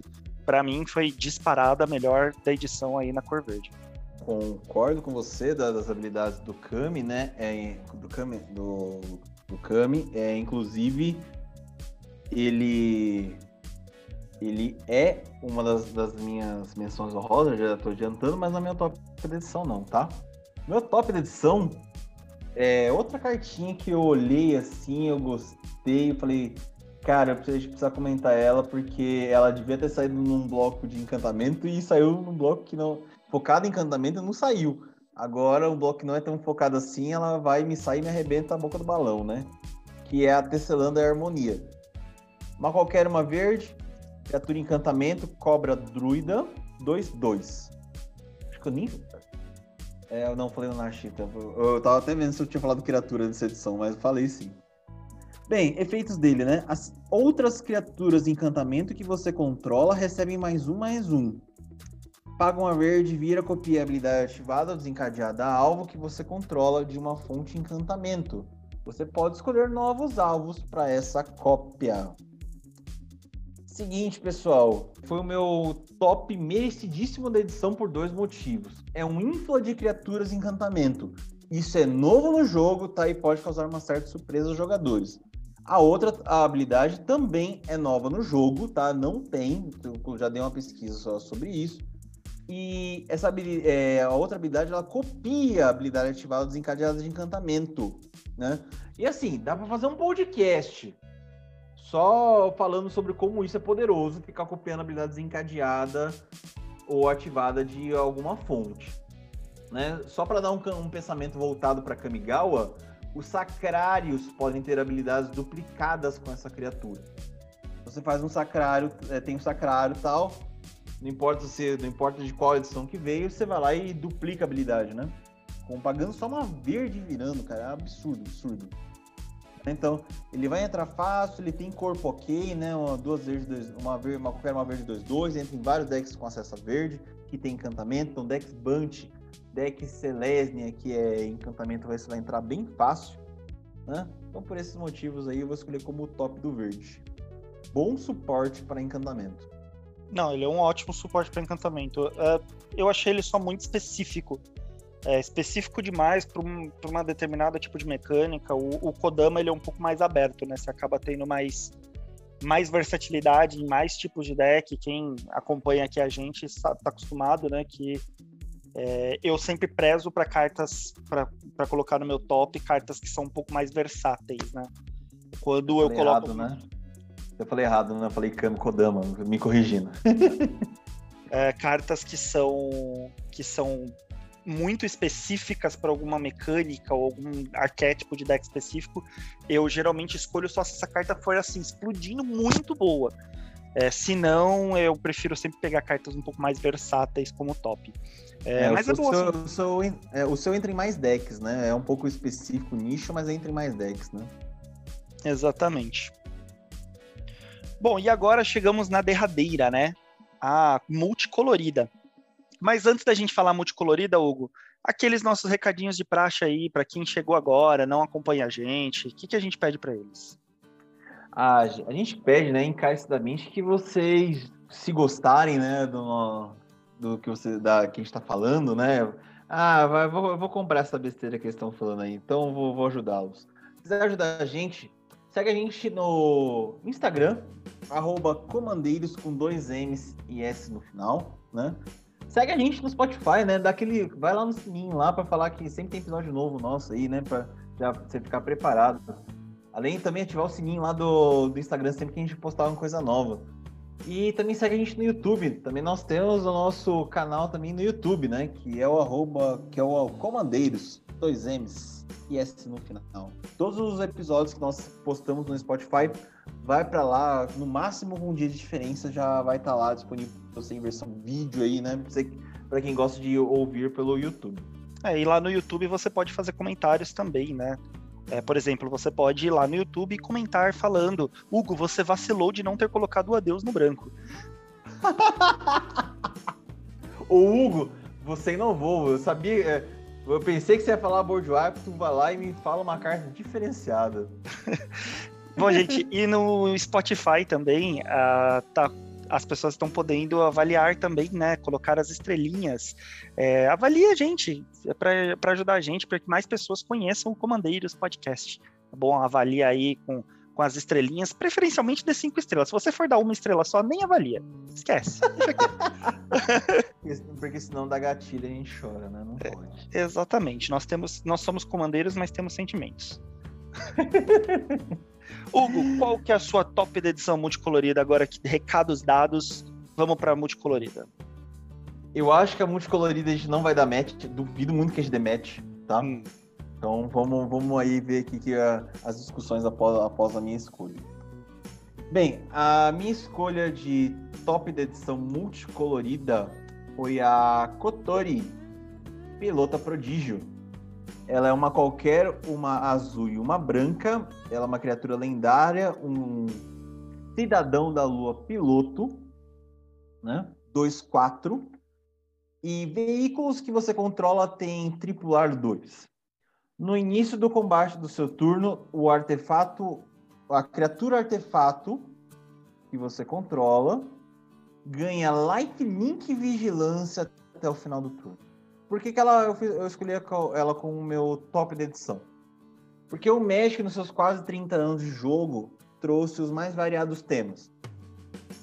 Alguns temas vocês sabem que são extremamente fáceis de se montar um deck, como os tribais, né? Então, você tem tribal de elfos, você tem tribal de goblins, zumbi, tritão. Você sabe que seu deck é muito fácil de montar. Tá? Você sempre tem as peças, o deck fica sinérgico, Uh, pode vir um comandante melhor com o tempo, mas assim, para você é fácil de montar deck. Só que agora tem outros temas, né, que são muito difíceis de se montar algo coeso ou que traga diversão ao dono do deck. Né? Então, assim, eu, vou ficar, eu fico muito feliz quando a Wizards olha esses temas que são difíceis de montar deck e aí ajuda a gente dando um comandante, né? É, vou dar exemplos, né, de de temas que não tinham comandantes, não dava para montar deck, o deck não ficava bom, e agora tem comandante, o deck é outra cara, né? Por exemplo, Arcades e Yuriko. Ninja não tinha, até 2018, não tinha comandante. Arcades não é, Barreiras não tinha comandante até 2019. E aí, eles criaram e esses, esses temas viraram decks explosivos, muito bons, muito fortes. Né? Então ela foi uma top de edição por causa desse tipo, por causa disso, tá? Porque não estou falando que veículos agora vai se, se virar um, algo fortíssimo, quebrado. Mas no mínimo agora é divertido ao dono do deck. Né? É, é divertido e agora se torna-se ok montar um deck desse. Não é mais um deck difícil que não roda, né? Ah, eu tenho que quebrar galho com Sidri agora fazendo preto. Não, agora você pode montar um deck coeso e no mínimo ele vai ser divertido na mesa. Então, é, e fora, né? Uh, no, e fora que além de você o tema veículos ter se tornado mais fácil e Kotori é a alma desse, disso agora, né? É, mostrando que veículos agora se tornam algo plausível de montar. Ela também dá vigilância e lifelink para uma criatura artefato. Então, se você, enquanto estava preparando seus veículos, tomou pancada, você vai ter um veículo agora grande, que os veículos normalmente são grandes, vai dar uma pancada, vai ganhar aquilo em vida e você pode ter um futuro bloqueador nos outros turnos, né? Tendo, claro, é, pilotos para poder tripular os seus veículos. É, eu acho que o, seu top da edição do, do multicolorido ela foi mais um top de edição simbólico do que efetivamente um top de edição poderoso, né? Porque ela não é uma carta, tem cartas, saíram cartas coloridas mais fortes, do, multicoloridas do que essa. É, mas eu acho que pela importância da, dessa carta como sendo né, uma carta ter sido lançada para trazer um, um frescor, uma nova mecânica para jogo dentro do Magic, é, eu entendo ele você ter colocado ela como top da edição. Eu acho que é, é, você citou muito bem aí, Yuriko, por exemplo. Ninjas precisavam de um comandante, um comandante forte que representasse eles. E quando a Yuriko veio, ela foi essa carta e foi um marco pro, pro Commander, né, principalmente. Sim. Então, eu acho que assim, ela não é, na minha opinião, nem de longe a carta multicolorida mais forte, né, a top da edição, mas ela acaba se tornando top pela importância dela, né. É, eu com, com até vou até ressaltar de novo. Eu não acho que veículos seriam vai ser um deck fortíssimo. Tem que ver jogo, tem que ver gameplay, tem que ver como vai ser daqui em diante. Mas o deck, pelo menos agora, veículo está coisa e divertido. Tá? No, o cara vai ter diversão de jogar, não vai passar raiva. Vai falar, nossa, não consegui montar nada com isso aqui, não consigo nem fazer um deck decente, né? Não, eu concordo contigo por essa questão aí da importância, né? É igual é, a gente falou do, do, do Grist, né, como sendo um comandante muito importante para insetos, que era uma tribo que não tinha um comandante Sim. forte. A gente falou do Finn, que é um comandante bem importante também para trazer é, um comandante para um deck de Infect verde, né? Eu acho que concordo contigo. Mas, como eu falei, não acho ela uma carta forte. E não, não eu acho que o, o, a que eu escolhi é bem mais forte do que ela. E até a menção honrosa que eu vou falar é mais forte. Vamos é, lá, então. Eu fiquei na dúvida entre as duas, entre duas, né? Novamente eu na dúvida, então eu trouxe uma como sendo meu comandante, como, como meu comandante, como sendo a minha top, e a outra eu vou falar na menção honrosa. O critério de desempate aqui entre as duas foi porque eu acho que é, vai ver mais jogo como comandante. Como a gente está falando de commander, então eu preferi colocar o comandante do que uma carta que vai entrar nas 99. Vou, vou ser mais claro, né? Entre as duas, ah, eu não sei qual das duas escolher. Pô, eu tô falando de commander, então eu vou escolher uma carta que pode ser um comandante para ser o top da edição. Então eu tô falando do Ishin, dois céus em um. Ele é um samurai. Ó, oh, temos um samurai. Olha, eu, eu coloquei um ninja, um rato, um samurai. Eu coloquei, Hugo. Uma, uma coisa, cobra só. É, uma coisa com, com habilidade de, de adaptar reconfigurar. lá, reconfigurar. reconfigurar. Então, assim, eu coloquei, meus tops aqui estão sendo bem variados. Então, o Ishin Dois Céus em 1 um, é uma, um samurai 3/4, ele é 3 manas, uma vermelha, uma branca e uma preta. E a habilidade dele é: se uma criatura atacante fizer com que uma habilidade desencadeada de uma permanente que você controla seja desencadeada, aquela habilidade será desencadeada uma vez adicional. Pô, Francisco, mas a gente teve recentemente uma criatura verde-vermelha que faz exatamente esse mesmo efeito. E você não colocou ela no top da edição. Por que, que você está colocando essa? Então, por alguns motivos. Primeiro, que a gente está falando dessa que vocês aí estão pensando, verde, vermelha, o Figar, ela é 5 manas. O Ishin já começa sendo 3 manas. Ele entra rapidíssimo na mesa para já começar a causar.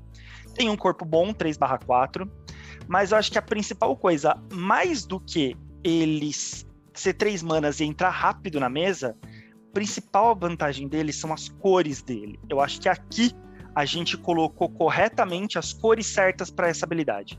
Não que ah, verde e vermelho não sejam boas, não, vermelho é excelente. O verde é que eu acho que já não é tanto. O verde é força bruta batendo. Não tem tanta coisa interessante que desencadeie habilidades interessantes no verde. A gente tem muito mais isso no vermelho. Né? Tanto que exemplos, quando a gente fez análise desse deck lá no, quando a gente fez no cast de análise, a gente falou que as habilidades que eram interessantes eram sempre vermelhas. A gente falou do Ilharg, a gente falou de Etali, a gente foi falando de várias coisas sempre no vermelho, porque o verde tem poucas coisas que desencadeiam no combate. Já o preto e o branco, que complementam aqui o Ishin, tem muita coisa legal no combate.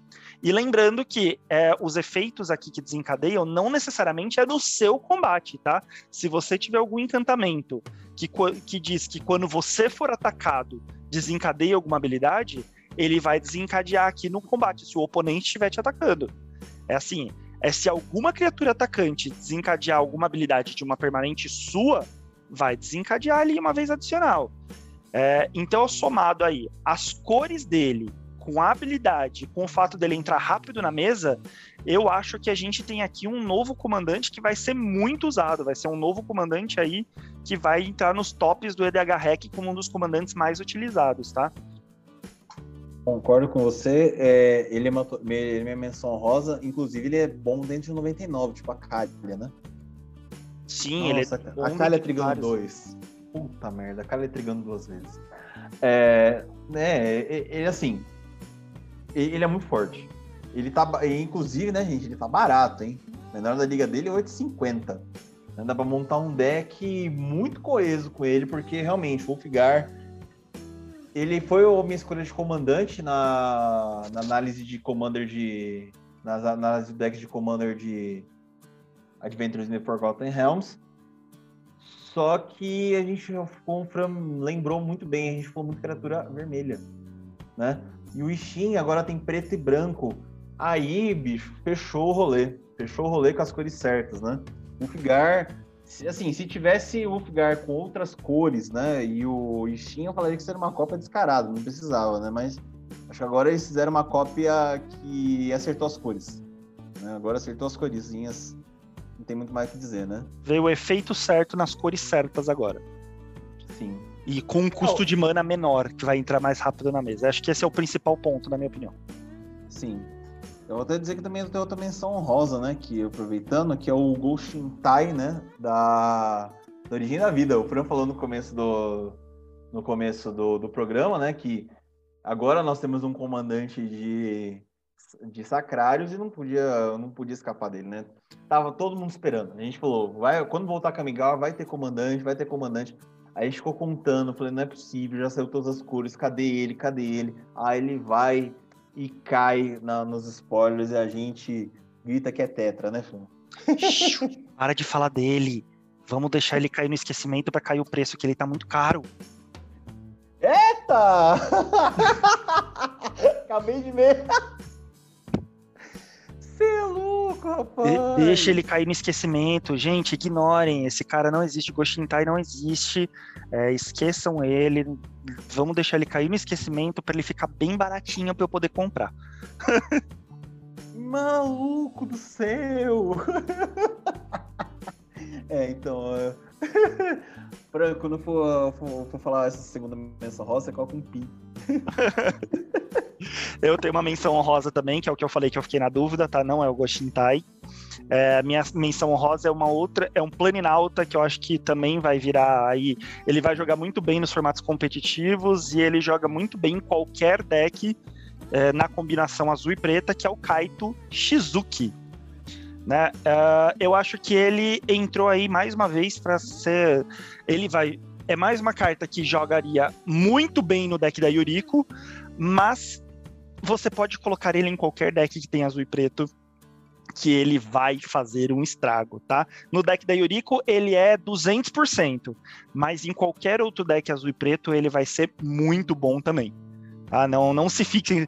É, por que, que eu tô repetindo essas coisas? Porque a galera acha que ninja só vai jogar no deck da Yuriko, né? Só vai jogar em deck de ninja. Cara, tem muito ninja bom que pode ser usado em outros decks, não necessariamente na Yuriko. A habilidade ninjutsu vai jogar muito bem qualquer deck que daquela cor, né? É, e o Kaito ali, não é só porque ele faz os ninjazinhos que só vai jogar no deck de ninja, não, tá? Essa habilidade dele é muito boa para vários outros decks azuis e pretos, tá? Principalmente o Ultimate dele. E a gente tem aí experiências de que como planinautas de três manas geralmente ficam caros, são roubados, e eu acho que o Kaito vai entrar para essa lista aí de planinautas de três manas roubados.